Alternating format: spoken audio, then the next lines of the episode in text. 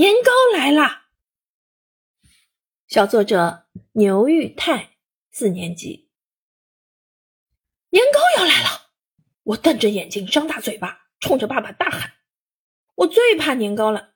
别看他年纪小，却是个不折不扣的小魔王。”上次年糕来我家，看见我家小猫静宝，便要去抱。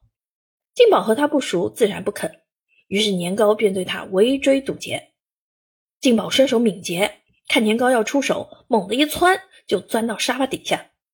年糕也是动如脱兔，两脚一甩鞋子，冲上沙发，连跑带爬，一瞬间就从这头窜到另一头。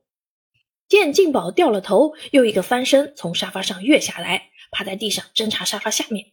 我弯腰一看，静宝也正用两只激光眼直勾勾地盯着年糕。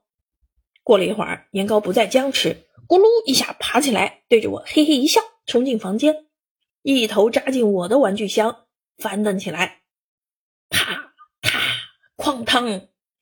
等我闻声赶到，我的玩具汽车、飞机、坦克已经扔了一地。